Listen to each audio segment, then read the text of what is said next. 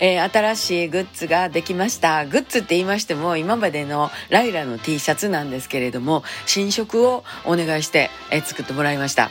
あのー、明日ちょっと渋いのが出てまいります。そしてトートバッグもサイズ違いの色違いって感じで、えー、明日なんとか持っていこうと思ってるんですけど、あとね、私スウェットが欲しかったからスウェット作ってみたんですよ。どうですか？ね？で、4月6日ってものすごいもう本当に皆さんのおかげで、たくさんの皆さんがお越しいただくようなんです。で、そんなね、ようさん集まる時に限って、いろいろとグッズの販売してもなかなかと、あの皆さんの手に取っていただけないことが多いんですね。ざーっと人の流れがありますから。だからこのドラゴンへの道で、ちょっとずつ出していこうと思ってさ、新しいやつ。ね。ほいだら、新しいやつ来て、4月6日も来れるやない？ね。いろいろと考えながら、あの、やらせていただこうと思っております。さあ、今から荷造り頑張ります。また明日。また明日。something